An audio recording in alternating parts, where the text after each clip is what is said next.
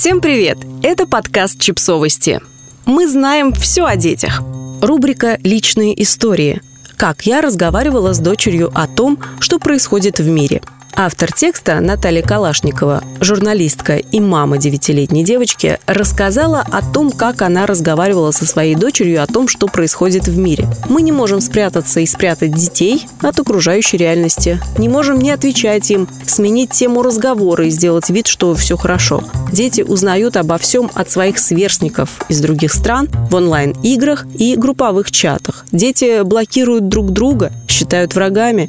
Дети сталкиваются с действительностью и не знают, как реагировать. Мы должны успокоить их и стать их ресурсом и защитой. Надеемся, что кому-то этот подкаст может оказаться полезным. Заметки разумной матери. Первое.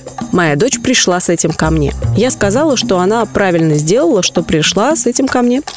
Второе. Я была в это время под пледом на диване. Я позвала ее к себе под плед, создав ощущение гнезда, животика, то есть тепла и безопасности. Третье. Я дала ей прокричаться в подушку под пледом и мне в подмышку под пледом.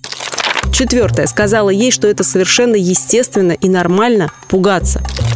Пятое. Напомнила ей, что она уже переживала войну и выжила. В Израиле в 2014 году с бомбежками, сиренами, терактами, убежищами.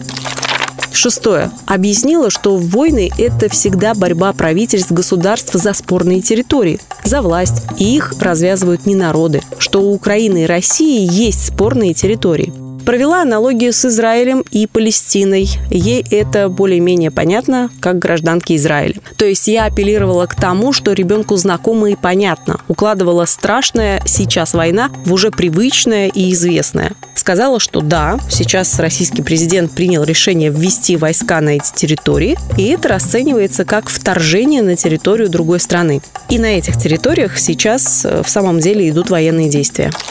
Седьмое. Сказала, что это очень неприятно и обидно, что твоя страна, получается, развязала войну. Восьмое про разговоры о том, что США могут начать бомбить Москву, смогла ответить, что если что, мы поедем на поезде к бабушке и дедушке в Сибирь. Туда бомбы не долетят. Но чтобы поехать куда-то, надо навести порядок в квартире, а то посмотри на свою комнату. Девятое. Про украинских детей, которые тебя заблокировали как россиянку. Они точно так же, как и ты, не знают, что делать. А делать что-то надо. Они не могут выразить свою обиду на военных, на президентов и выпускают это хотя бы на тебя. Как ты иногда говоришь, что тебе не в кого больше кричать, кроме как в меня. То есть их поведение объяснимо. Десятое про детей, которые кричат и требуют, чтобы ты говорила с ними о войне. Давай найдем формулировки, как пресекать такие разговоры. Почему пресекать? Потому что ты этим девочкам не психолог и не родители. Ты не обязана быть для них эмоциональной канализацией. Забота о себе на первом месте. Да, она обижается, что ты не хочешь говорить о войне, но у вас есть игровой чат. Вы здесь, чтобы играть. Возможные формулировки. Я не хочу об этом говорить. Мне мама не разрешает об этом говорить. Дочке эти формулировки не зашли. Сказала, что будет отвечать «поговори об этом со своими родителями». Разумный ответ по ее возрасту. Похвалила. Одиннадцатое. Похвалила ее еще раз, что она правильно сделала, что пришла с этим ко мне. 12. Сказала ей, что отменила все встречи, чтобы быть с ней, а то вдруг ей станет страшно, то есть порадовала ее тем, что сегодня никуда не уйду из дома. Надеюсь, что мой рассказ поможет кому-то.